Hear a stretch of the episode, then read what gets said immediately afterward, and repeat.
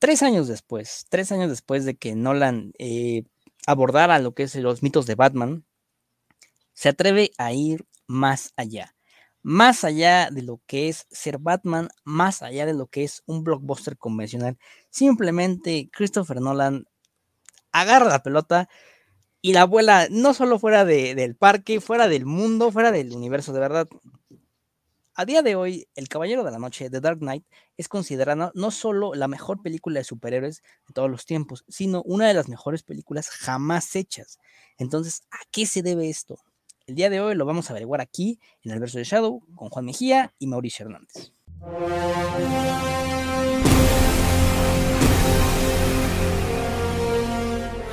Y a ver amigos, lo mismo de la otra vez. ¿Cuál era su concepción de The Dark Knight antes de esta sesión? Recordemos que estamos en el Road to, de Batman y ya casi viene, ya casi se acerca. Batman con, con Robert Pattinson, cuya preventa anda, anda muy baja, es lo que estábamos hablando antes de entrar.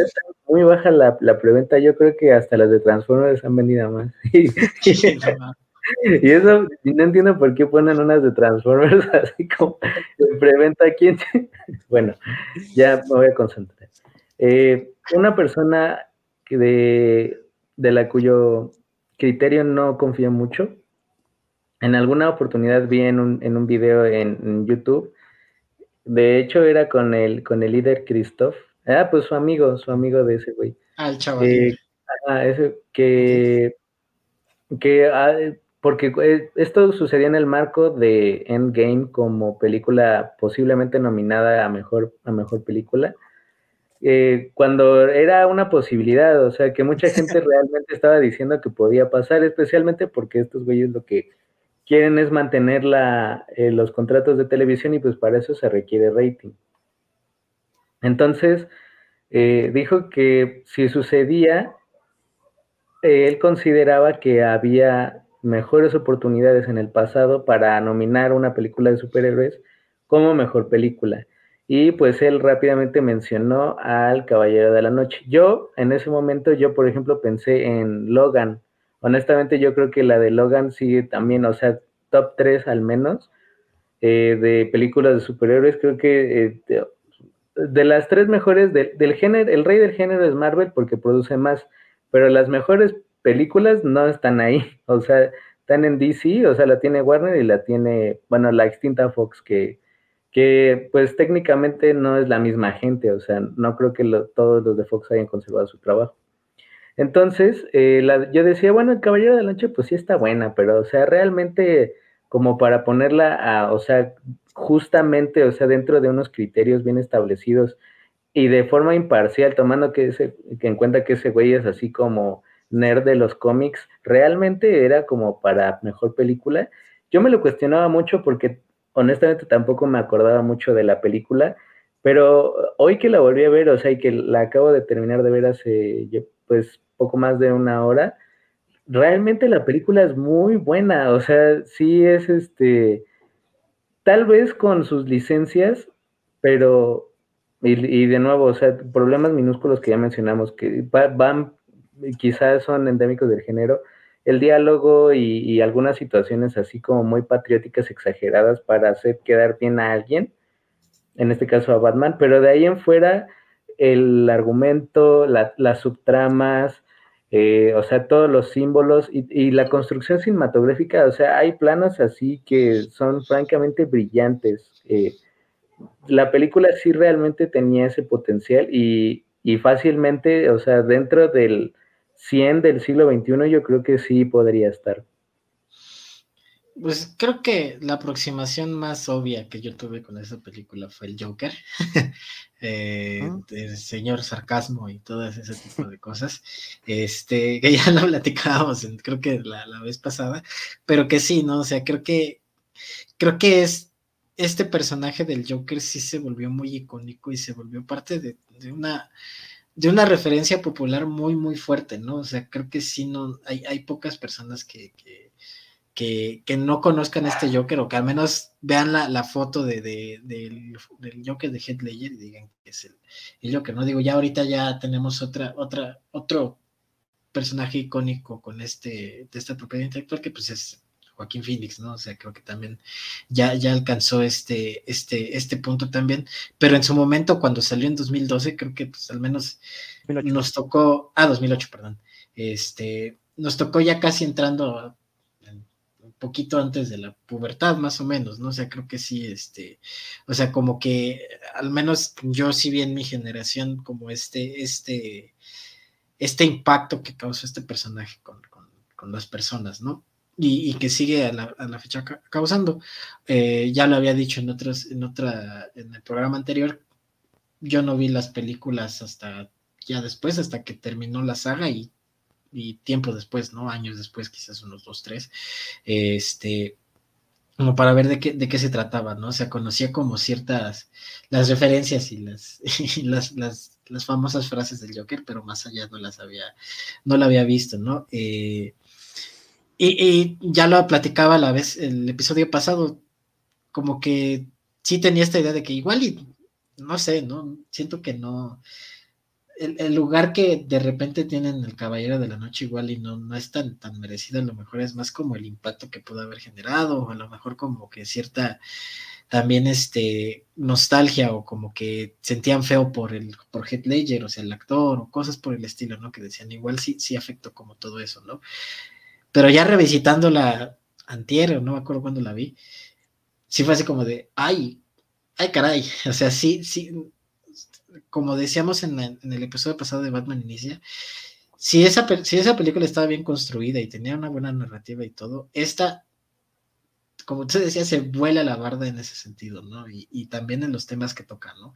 Eh, y cómo va construyendo los personajes, cómo los interrelaciona, cómo, cómo, cómo actúan, ¿no? O sea, cómo, cómo se maneja el director para, para hacer que estas, estos actores eh, generaran lo que él quisiera, porque creo que bueno, ya lo, ya, ya lo discutiremos después, pero tengo ahí un comentario que quizás, mm, a lo mejor a ustedes no, pero a cierta gente sí le, sí le daría, pero ya lo comentaré después acerca de, de Heath Ledger, pero creo que sí, la, la, la, película está muy, muy bien construida y creo que sí.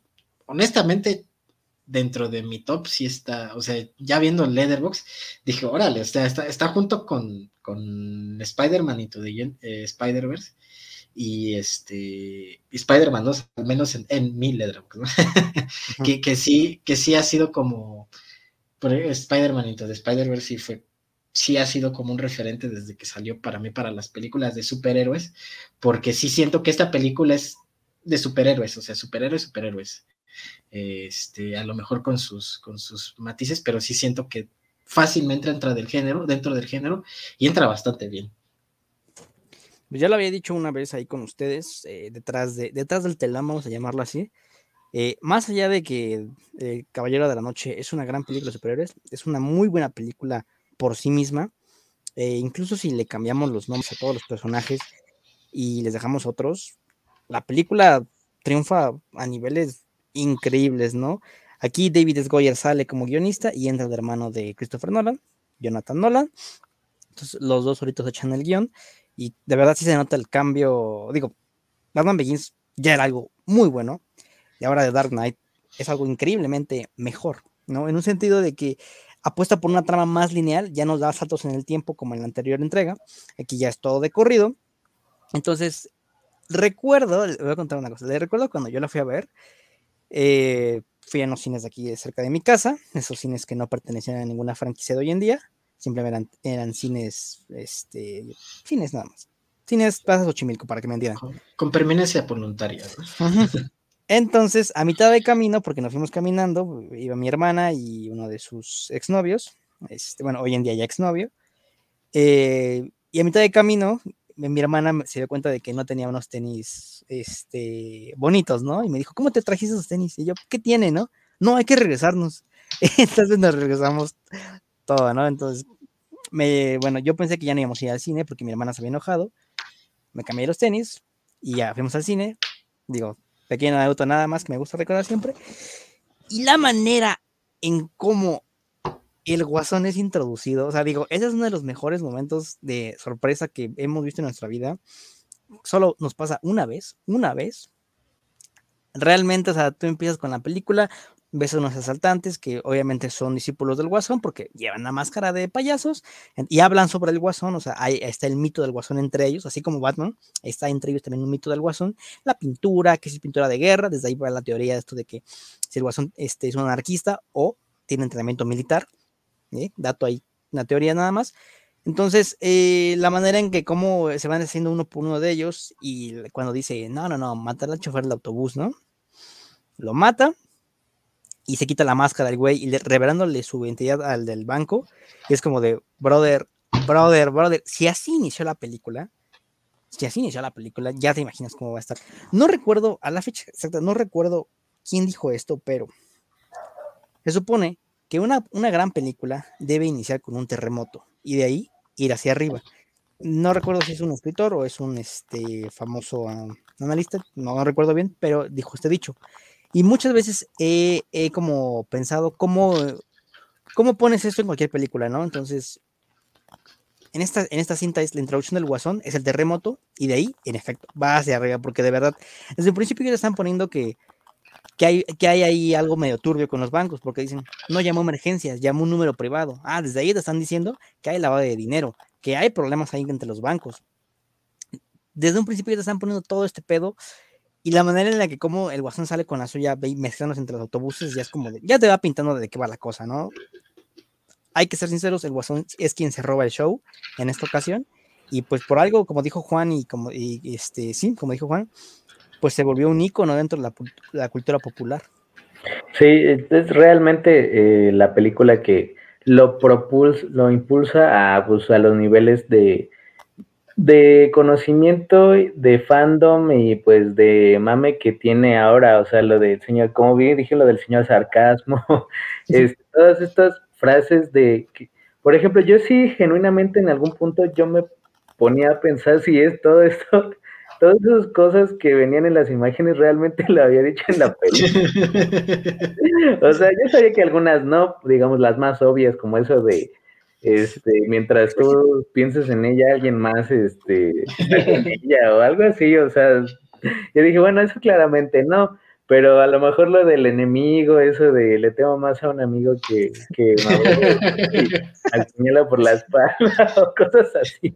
Yo dije, bueno, a lo mejor dentro de un eh, diálogo muy, uh, muy adolescente, tal vez eso sí lo dijo en algún momento, pero por ejemplo, este, lo de querer, que es más, suena peor de lo que realmente es, lo de, es que hay hombres que solo quieren ver el muro de arder, este, el, la locura es como la gravedad, solo necesita, necesitan un empujón. O sea, tal vez suena mal porque nosotros nos lo imaginábamos con un fondo gris, en blanco y negro y ese güey ahí en, la, en, en el meme, ¿no? Y con la letra Impact 20.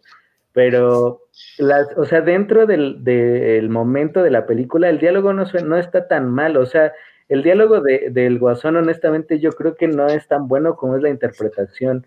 Eh, eh, yo creo que honestamente el diálogo de, por ejemplo, del policía de Gary Oldman, a, mí me parece también un personaje brutal, Gary Oldman, y, y realmente da mucho equilibrio a la película, o sea, es dentro de la locura de, yo creo que la locura de ambos polos dentro de Batman y, de, y del Guasón, o sea, tal vez una locura en diferentes sentidos, una locura anárquica y una, tal vez una locura moral, o sea, tal vez un desvío moral eh, que termina siendo provocado por un exceso de rectitud, o sea, por, como por ejemplo cuando dice, pégame, pégame, y eso también me parece una escena así brutal, o sea, desde los recorridos y todo eso, y después eh, este, lo del batimóvil, lo de la moto, una moto un poco insegura, ¿no? Que sí se veía así como un poco endeble, pero, o sea, todos esos recorridos, todas esas secuencias son excelentes, incluso eh, eh, que no solamente dejan ver, o sea, que el presupuesto seguramente fue mayor, sino que a nivel coreográfico y a nivel de estudio, o sea, todo esto realmente tenía un nivel de producción altísimo.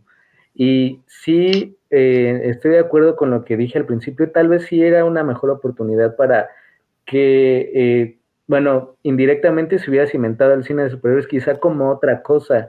Y creo que muy poca gente se hubiera quejado porque no solamente es el nivel de producción que es brutal, sino todas las subtramas de lo de la corrupción de la mafia, este, lo del pedo con los policías, incluso el, el, ahí el matiz amoroso, lo de la carta, o sea, es algo sumamente simbólico hacia el final, como Alfred quema la carta, pues precisamente para no desmotivar a este güey.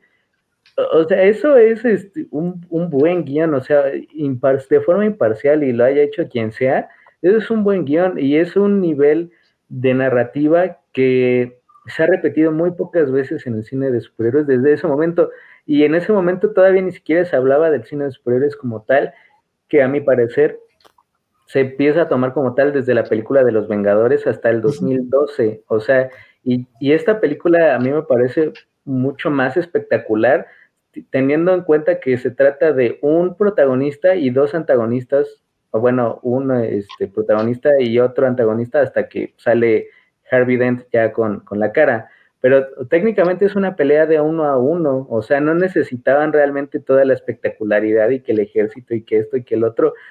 Y honestamente, pues estas son, estas sí fueron filmadas, o sea, eh, o sea, las tiraron, alguien estaba ahí con la cámara o mínimo con el aparato viendo en la pantalla qué es lo que estaba viendo y no solamente era esperar a que estos güeyes se quitaran de la pantalla verde.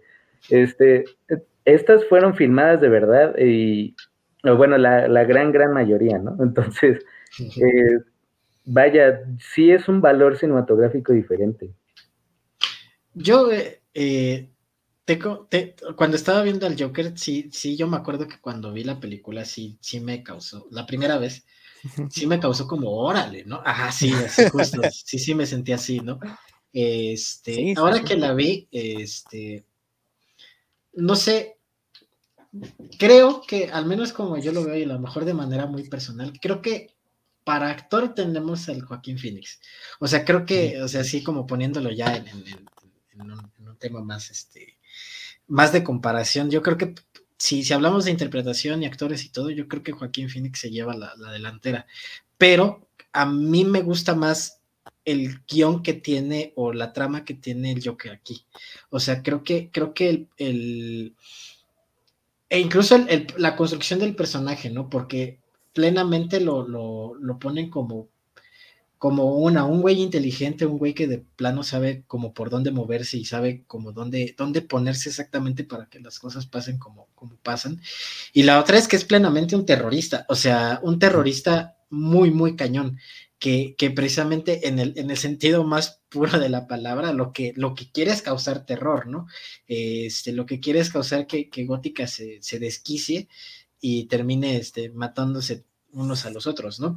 Y eso no lo, no lo, lo más o menos sabemos que va por ahí, pero no lo entendemos plenamente hasta que sale la, frase del meme, ¿no? De que no se trata de, no se, no se trata del dinero, se trata a veces de mandar un mensaje. Que, que, que yo honestamente concuerdo con Mauricio porque me da risa que ahora veo la película y digo, ah, mira un meme, ¿no? Por lo menos hay cinco memes en esta película, ¿no? Y cinco memes muy bien representados, muy bien, este, como que han Está lo trascendido. que quiere, trascendido, que han trascendido. Está lo del hombre que quiere ver el bombarder, está la de se necesita un pequeño empujón, está este, esto de. Y ahorita mismo en TikTok el de Batman no conoce límites o algo así de. Uy, sí. sí, sí. Límites, señor Wayne. No, Batman no tiene límites. Eso está ahorita, o sea, en 2022. Sí, o sea, la realidad es que sí, sí, sí siento que de alguna manera creo que no sé si se construyeron como one-liners, pero creo que sí son, terminan siendo one-liners en el sentido de que como que es la sentencia del discurso que están dando en ese momento, ¿no? Porque creo que sí, sí hay una construcción del diálogo para llegar a ese punto, ¿no? Y en el punto en el que llega la frase, o sea, si, si, tú la ves sin los memes, o sea, sin, todo el conocimiento de los memes, la realidad es que dices, órale, ¿no? Y yo creo que también por eso trascendió en su momento, ¿no? o hasta hasta ahorita trascendido, porque, porque a lo mejor solita pues ella como, como chistosa, ¿no? Bueno, a lo mejor no chistosa, pero pues sí se siente como un one-liner, así como medio evasión, pero ya cuando escuchas todo el diálogo y, te acuerdas de qué, de qué está hablando el, el, Alfred, de qué está hablando el Joker, de qué está hablando todos los que terminan dando el one-liner, es así como de, órale, ¿no? O sea, a lo mejor, no sé, de repente yo escuchaba este comentarios de que estas películas, bueno, esta película en específico era como medio, medio pantalla pendejos y todo este tipo de cosas. Este, pero, pero la realidad es que siento que no, o sea, a lo mejor sí, pues como película de superhéroes, pues de repente a lo mejor sí es un poco superficial y quizás moralina, como decía este Mauricio al principio, que de repente al final si dices, ok, eh, bien contra mal, pues al final te cuentas entiende, ¿no? Al final de cuentas es un superhéroe. Pero la realidad es que todos estos diálogos y todo lo que presentan, en la construcción de los dos personajes como, del personaje de Batman y del Joker como una dualidad, que al final de cuentas, pues, es lo que le dice el Joker, ¿no? Pues tú y yo no somos como muy diferentes, ¿no? Al final de cuentas somos freaks que estamos tratando de hacer lo que queremos con, con Batman y los dos estamos medio enfermitos del cerebro, ¿no? Eh, pero creo que sí, mm, sí, la neta, siento que la película se va un poquito más allá de decir, ay, sí, somos somos súper profundos, ¿no? Y de ponerse el puño en la cabeza como para, para, ajá, como para tratar de, de, parecer que dices algo, ¿no? Pero la realidad es que siento que la película sí, sí trae como ciertas cosillas que pueden argumentar una, un mismo tema y creo que eso es lo, lo que también termina siendo valioso para esta película.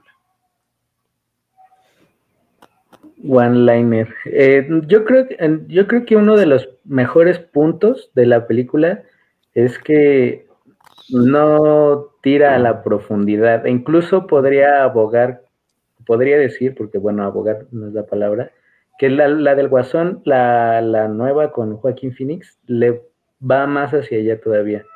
Y, o sea, y sí le sale, honestamente, yo creo que sí le sale, porque a mí me parece que es la, la de, peli, de superhéroes, a mí se me hace que es la mejor luego va Logan y luego va esta. Eh, pero honestamente yo creo porque desde, o sea, tal vez nos la concibieron esa como una película de superhéroes a pesar de que sí lo termina haciendo, o sea, el material, este, pues una historia de origen y demás, acciones, digamos, incluso secuencias de pelea como la del metro, para mí sí, eh, sí tienen como esos componentes que podría entrar como en una película de, de superhéroes pero esta yo creo que es plenamente también una película de acción como tal, o sea, no, eh, o sea, si la pones junto con Misión Imposible y, quitas el batimóvil y todo eso y pones un carro así, tal vez un tanque, o sea, uno de esos carros como de valores, en una secuencia similar, persiguiendo a un güey, incluso pintado, y no sabrías bien pues cuál es cuál, o sea, sin contexto podrías pensar que es una de esas eh, Misión Imposible, de, Fresh Connection, alguna de esas.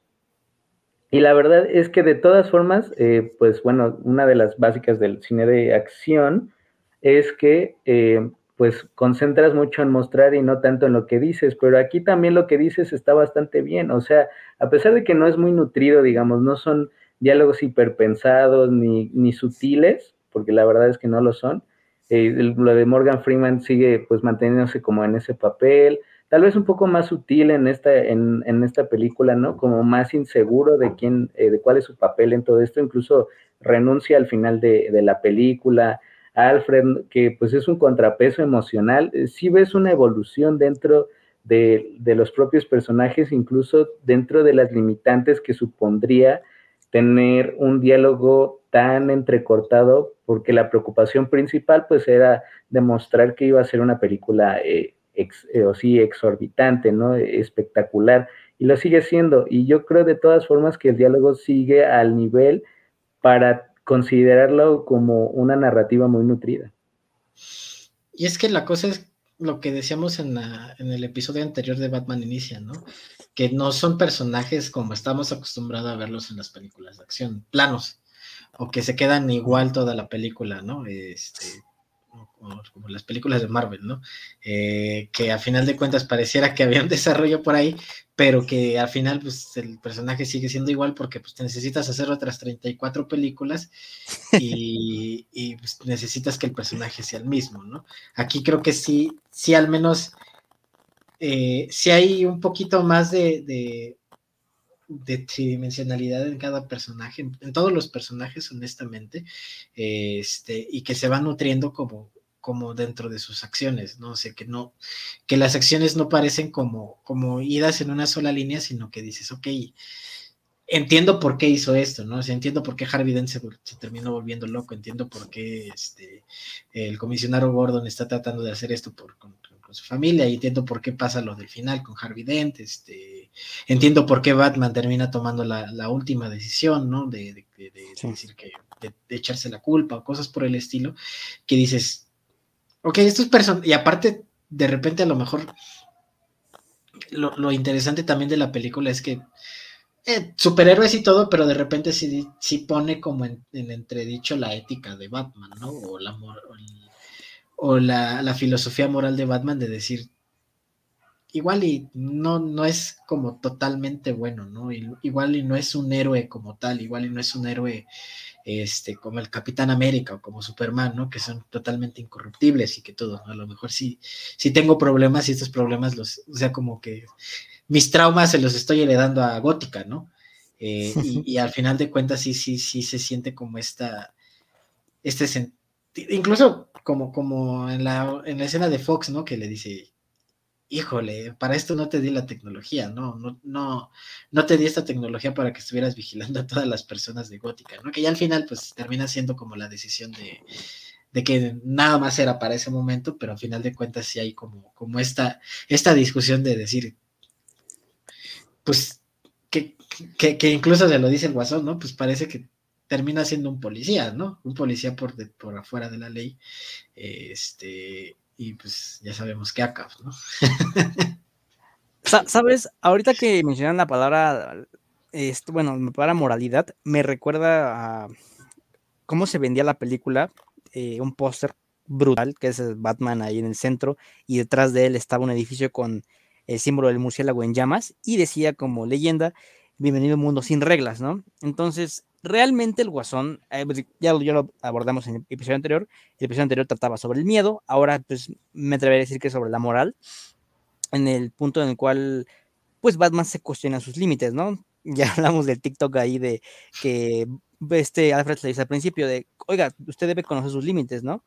Y sí, Batman no tiene límites. No, él no pero usted sí, usted como Bruce Wayne sí debe poner límites a qué es lo que debe hacer, ¿no? De hecho, se lo hacen decir cuando está interrogando a Maroni, al que deja caer durante de un porque piso de, de altura, y pues eso creo que te rompe las piernas, ¿no? O sea, o te las daña ya de por vida. Entonces, la manera en la cual ya llega Batman a ese punto de saber la verdad y también ver que este Harvey Dent, antes de, transmutar a dos caras, eh, están haciendo lo mismo, todo para darle un, un, o sea, ya ni siquiera vencer al guasón, para darle pelea, porque de verdad el, guasón se lo está llevando de calle, simplemente el guasón God. Entonces, este cuestionamiento que se hace a la película a lo largo de qué acciones están bien, qué acciones están mal, a qué límite vamos a llegar para hacer nuestros, eh, hacer el bien, eh, que es a fin de cuentas lo que vamos a querer hacer, hacer el bien, pero a qué costo, ¿no? Entonces, el costo es quizás su reputación y lo vemos en el final, ¿no? Cuando dice yo, yo las maté,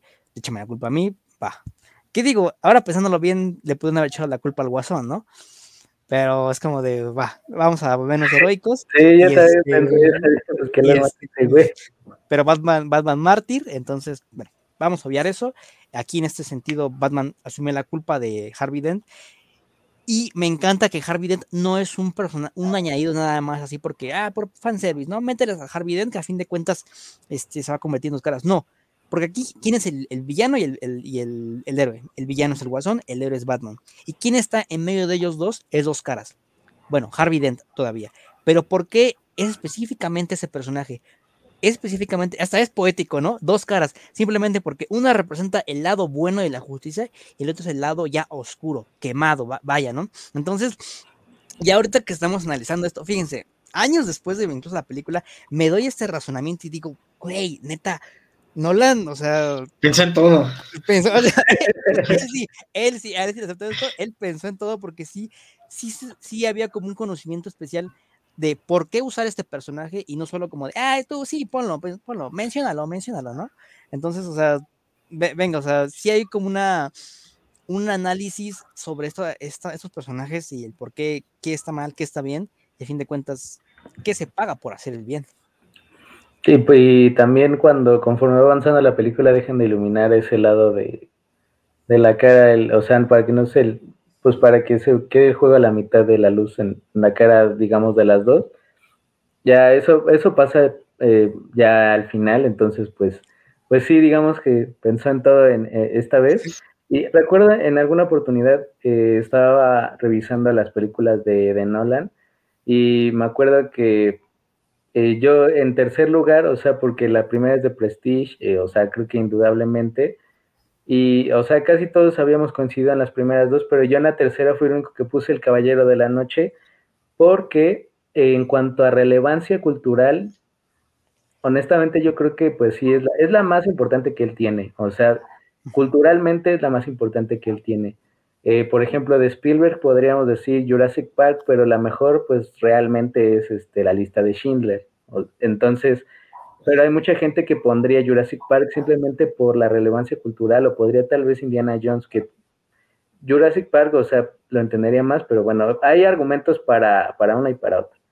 En este caso, yo creo que al menos de, de Nolan sí podríamos decir que la tercera podría ser esta, porque sí llevó a, un nivel insospechado para un naciente cine de superhéroes, que pues esta película pues prácticamente es la base para películas que fueron más importantes después, pero no son tan buenas. O sea, si esta película no hubiera existido, creo que realmente no se hubiera considerado al cine pues, de superhéroes con la seriedad con la que se le está tomando hoy. O sea, eh, fue algo así como la película que pavimentó el camino para las demás. Y la verdad es que las demás, salvo el Guasón y a mi parecer, eh, porque pues sí hay mucha gente que no está de acuerdo conmigo, salvo Logan y el Guasón, eh, no estarían, no, o sea, no estarían tan de acuerdo. no se tomarían tan en serio, ¿no? Creo que eso es lo que quieres decir. Sí, no se tomarían tan en serio, definitivamente. O sea, ni las películas de Sam Raimi lo, lograron, a pesar de que son muy buenas, no son mejores que esta uno, y eh, no se eh, esas siguen siendo películas como anecdóticas de, una adaptación de un cómic. Esta, a pesar de que viene de un material así, mm, se toma mucho más en serio porque cinematográficamente, narrativamente, incluso para la carrera del propio Nolan, pues significó un trampolín gigante, o sea, de ahí es que se le soltaron el presupuesto para todo lo que vino después. Que incluso, eh, bueno, supongo que también lo decías en este sentido, pero a nivel industria, o sea, a nivel decir, órale, esto funcionó, ¿no? No, pensamos que, esto pudiera funcionar. Creo que también le dio como cierta, cierto tono, al menos a lo que, por ejemplo, Warner quiso hacer ya después, ¿no? Este, a lo que terminó caracterizando a DC en, en, esta eh, dicha guerra entre DC y Marvel, que a final de cuentas fue la oscuridad, ¿no? O, este... El Darks. El Darks, o este sentimiento de decir, ay, es que soy bien oscuro, ¿no? Que a final de cuentas terminó siendo un chiste en, Deadpool, ¿no? Eh, eh, pero, que, pero que a final de cuentas sí, sí, sí, sí, sí marcó un camino como para, industrialmente, como para decir, las películas de, de superhéroes que al menos, al menos Warner va a hacer, van a ir como por este sentido. Ya, ya en últimas fechas, pues hemos visto otro tipo de cosas, como el Escuadrón Suicida y Peacemaker, que no he visto el capítulo último, pero hoy, que estamos grabando esto ya salió. Pero vaya, o sea, que, que, ya agarraron un tono diferente, pero que de alguna manera siguen siendo más oscuras que las de Marvel, ¿no? O al menos más violentas, ¿no? Y más sangrientas, que de alguna manera sí, sí siento que todavía, aunque ya no es como el, el más sesudo y pues, Peacemaker no es el más, este, no es la serie como más, mucho más pensada del otro. Creo que, creo que sí termina siendo un tono hijo de, todo este tipo de cosas, ¿no? Este, y, y, dígase, la Liga de Justicia de Zack Snyder, no la, no la, de Josh Whedon, este, Batman contra Superman, Man of Steel, este, todas estas que salieron, e, estas específicamente, ¿no? Porque creo que, por ejemplo, Wonder Woman, Shazam, este, ¿qué otra, qué otra, qué otra, qué otra? Bueno, Aquaman. Aquaman, Aquaman la realidad es que son un poquito más con luz, ¿no? Más eh, digeribles, ¿no? Sí. Más digeribles en el sentido de que son más ligeras, más, son más ligeras en este sentido, ¿no? O al menos no tan oscuras, tienen un poquito más de, de, colorcito, de colorcito, vamos a ponerle así, ¿no? Eh, pero sí siento que, incluso industrialmente, nada más con ver el, el tráiler de la película que se viene, que precisamente es la que, con la que por, lo que estamos haciendo esto, ¿no? Este, a final de cuentas, todo este tono viene también de, de, del Batman de, Christopher Nolan, ¿no? O sea, a final de cuentas creo que sí tiene como este, este, este camino. Y por ahí vi un, un, chavo, un TikToker que decía que, que, que precisamente esta película va a ser la culpable de que al menos en, en las siguientes adaptaciones que se hagan de Batman, independientemente de que esta falle o no, van a tener la idea de decir, intentamos hacer un Batman más realista.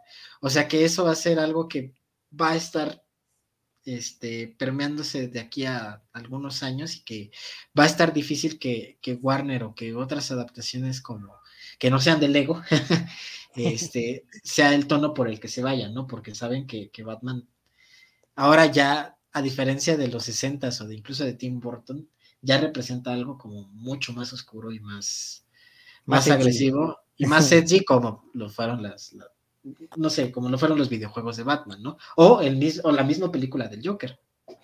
Fíjate, yo también creo que hay como una especie de, yo lo llamo así, una especie de herencia negativa que Nolan le dio a, al género, en un sentido de que, no, es que todo funcionó porque era serio y oscuro, ¿no? Pues, órale, vamos a hacer lo mismo y entonces digo, no por nada, Nolan sigue siendo productor en tanto en El Hombre de Acero, Batman contra Superman, quizás ahí no tanto, pero sigue estando presente, y obviamente la Liga de la Justicia, donde no estuvo, pues fue evidentemente Escuadrón Suicida, la primera, la de David Ayer, y Wonder Woman, porque Wonder Woman es de Snyder, ¿no? Entonces, pero al menos en la trilogía, en la trilogía de la esperanza, vamos a llamarla así, de Snyder, pues Nolan sí estuvo ahí bastante, digo, cabe mencionar que los dos son amigos, pero sí estuvo ahí bastante involucrado.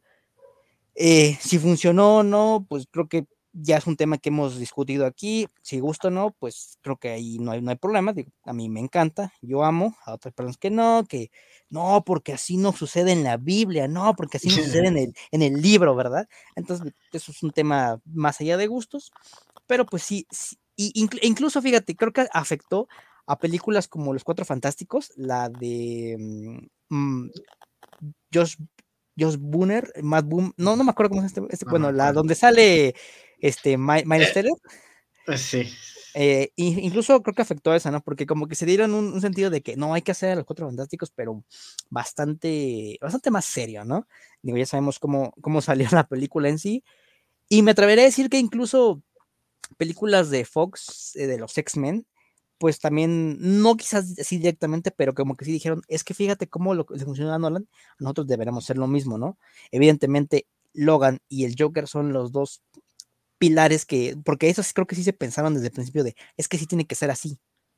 Pero otros adoptaron la forma en la que Nolan quería hacer las películas, ¿no? Marvel nunca lo va a hacer simplemente porque, una, es echarse... Es Disney, es Disney y es echarse, es despreciar taquilla que es valiosa.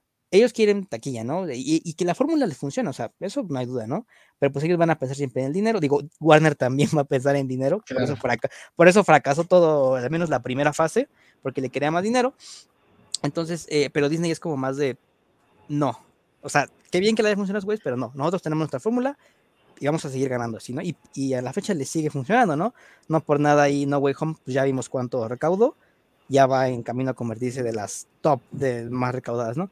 Pero pues volviendo a lo que es Nolan, eh, sí cimentó las bases de quizás, vamos a ponernos poéticos, le puso balas a la, a la pistola que se encargaría de, matar el propio género y de también volverlo un hartazgo, ¿no? No quizás en ese entonces porque estábamos hablando de apenas los inicios, el boom se daría, como ya dijo Mauricio, a través de los Vengadores del cochino Whedon, y ya vendría lo del hartazgo, ¿no? O sea, que hasta ahorita es cuando DC pues ya está como mm, viendo como los el distinto abanico de colores que puede abordar y Marvel pues sigue en el suyo, ¿no? Y otras películas también me atrevería a decir lo que lo han hecho, pero, pero han fracasado.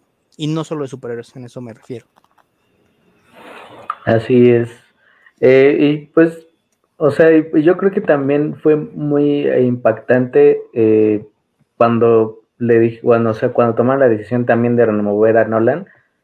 Mm, o sea, también tendría que, corroborar porque tampoco estoy tan seguro si él hubiera querido seguir como por ese camino, con ese con esa eh, carrera, por así decirlo, porque honestamente creo que también pues era un director como de otras ambiciones, pero sí eh, quitarlo así como fue eh, por Zack Snyder, o, sea, creo que pues se puede ver la ramificación también de la, del cómo salieron ambas decisiones, ¿no?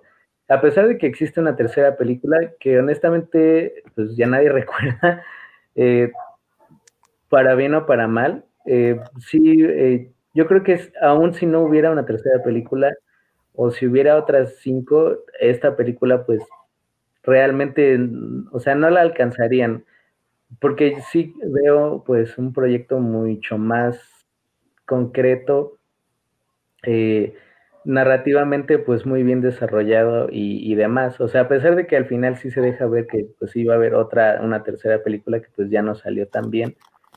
Eh, realmente el, el, avance, o sea, es muy, muy infravalorado. A pesar de que se le concibe como una de las mejores películas, sí, bien dices, de tal vez del siglo, o sea, no sé si de la historia, pero del siglo sí, o sea, si pones de aquí, del 2000 al 2021, 22, o sea, sí, fácil, o sea, tal vez estaría como en las noventa y tantas, ochenta y tantas.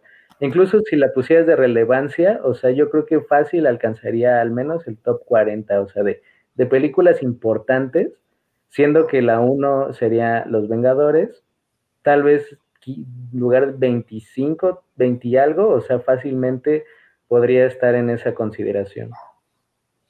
Y, creo que tiene, bueno, ya lo, ya, ya lo hemos manejado, pero la realidad es que hay varias escenas que, le merecen el mérito, ahora sí que le, que le dan el mérito a la película, ¿no? Como por ejemplo, escenas que se han hecho pues muy, muy icónicas, así como el personaje del mismo Joker, que es la escena del lápiz o la escena donde, donde entra el, el Joker riéndose de todo el plan que tiene, porque, porque a final de cuentas ahí se muestra el personaje, ¿no? Que es, o, lo que están tratando de construir, que es un terrorista, pero sabe lo que está haciendo, ¿no? Sabe que, que, que el cuate este que se va a Hong Kong no, no tiene oportunidad contra Batman y sabe que, que, que, va a terminar todo mal, ¿no? Y a final de cuentas la misma película le da la razón, ¿no? o al mismo tiempo le da la razón y es cuando los, los criminales dicen, bueno, igual y no, ¿no? Pero vaya, o sea, el hecho también de que cosas como como el hecho del lápiz específicamente, ¿no? Que, te demuestra así como de, órale, ¿no? La intimidación o el hecho de que traigan las bombas aquí o, cosas por el estilo, o la escena, la escena completa de, de, de cuando están, este, cuando van por Harvey Dent y Rachel, ¿no?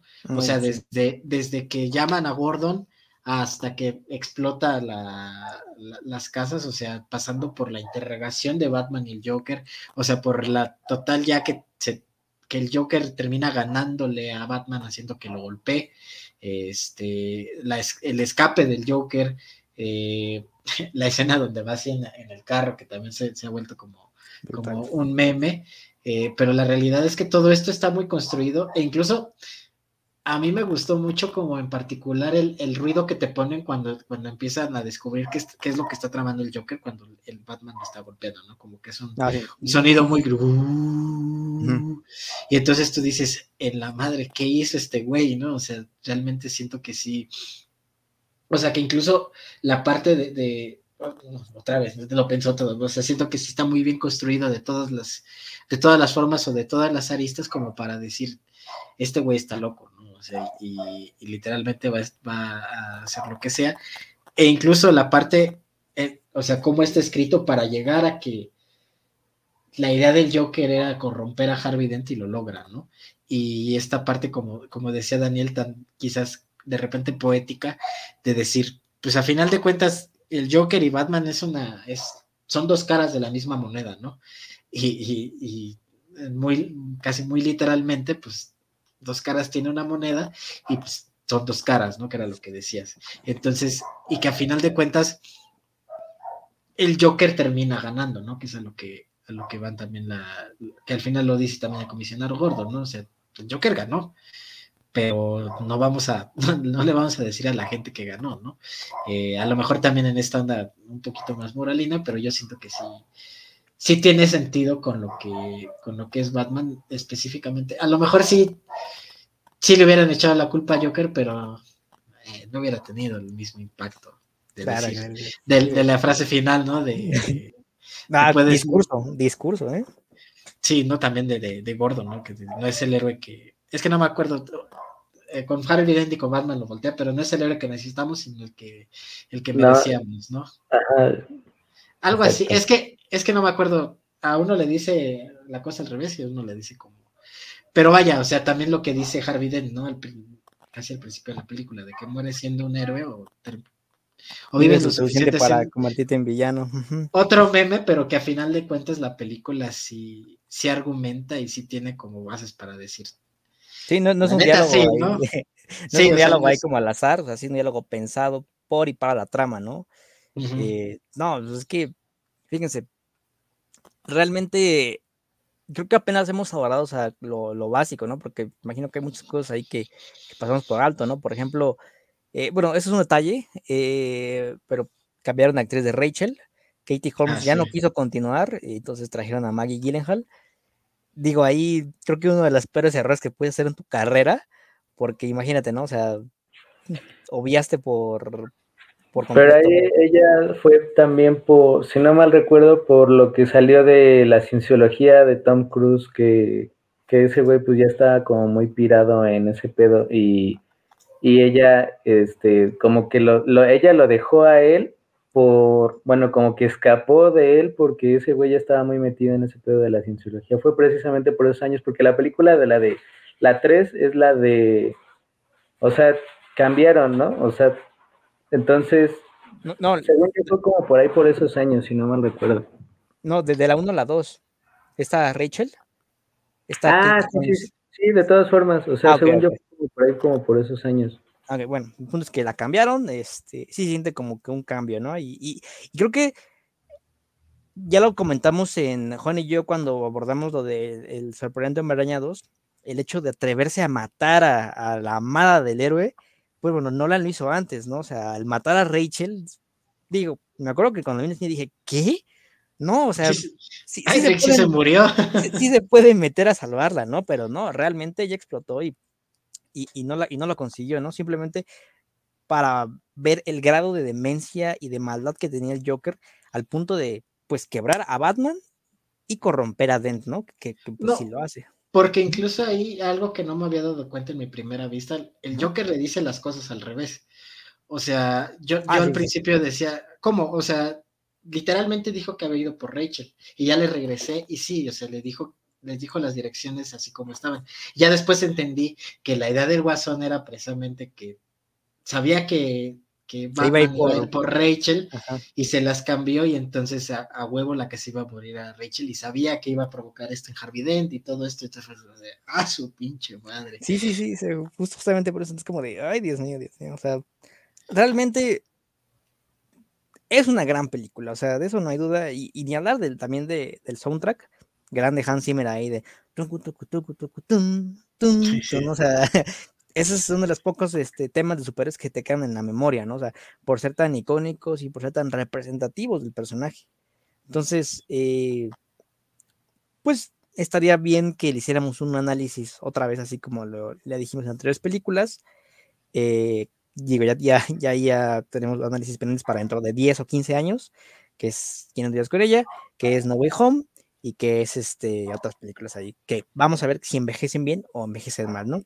Pero pues realmente esta película se ha ganado su lugar dentro de las favoritas del público, de los fanáticos y también del género, ¿no? Entonces, eh, un, último comentario que quieran decir. Pues esta sí es cine. O sea, si hubiera estado esa, esa discusión eh, tan determinante, ¿no? O sea, tan polarizada, yo diría que sí, definitivamente esta sí es cine. Y yo creo que también el Scorsese pues no considera esta como dentro de esa discusión, o sea, yo creo que él se aboca únicamente de los Vengadores para acá. Pero creo que, bueno, ya mm, no sé, en un momento hablaremos del artículo que, o de lo que sacó Martínez Scorsese, pero creo que sí queda claro que, que habla precisamente de Marvel. De Marvel, la montaña rusa. De la montaña rusa porque pues habla del parque de diversiones y todo, ¿no? Eh, pero sí, sí estoy de acuerdo que, Es que lo que me gusta de esta película y a lo mejor es, es lo que, por lo que siento que digo, órale, ¿no? por lo que me queda así como de... Ah", es que siento que sí es una película de superhéroes, este pero siento que va más allá, ¿no? O sea, por ejemplo, como, como Logan, ¿no? Que digo, ya nos echaremos un round después, pero por ejemplo, yo siento que Joker no, no, la siento como una película de superhéroes.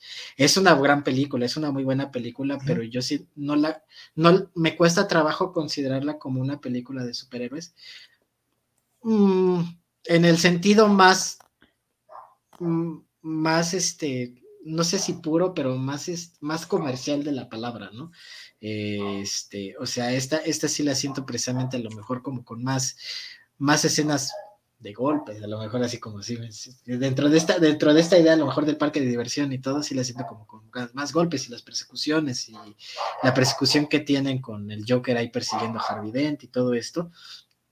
O sea, siento que sí entran completamente de lo que ahorita entendemos del género y lo llevan un poquito más allá, ¿no?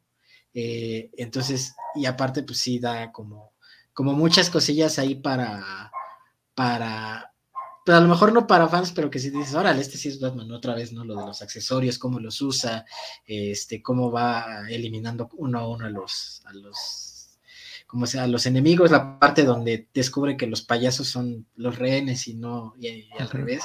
O sea, esa parte en la que también tiene que estar luchando con la, con la policía porque dice, me los van a matar y ya el Joker es precisamente plan y todo. Creo que todo eso sí se conjunta como para para crear un héroe como un poquito más, mm, más convencional, pero como más, ¿no? O sea, un superhéroe plus. claro. Pues ahí lo tienen. Este fue el análisis del Caballero de la Noche, de Dark Knight, de Christopher Nolan, eh, considerada como una de las mejores películas de superhéroe de todos los tiempos, si no es que la mejor. Ya lo aquí Carlos Mauricio, que también una de las más importantes del siglo. Y bueno, amigos, este fue un capítulo más de Road to the Batman. Las siguientes van a ser Lego Batman y evidentemente El Caballero de la Noche Asciende, que es el cierre de la trilogía. Nos vemos en la próxima y la verdad va a triunfar.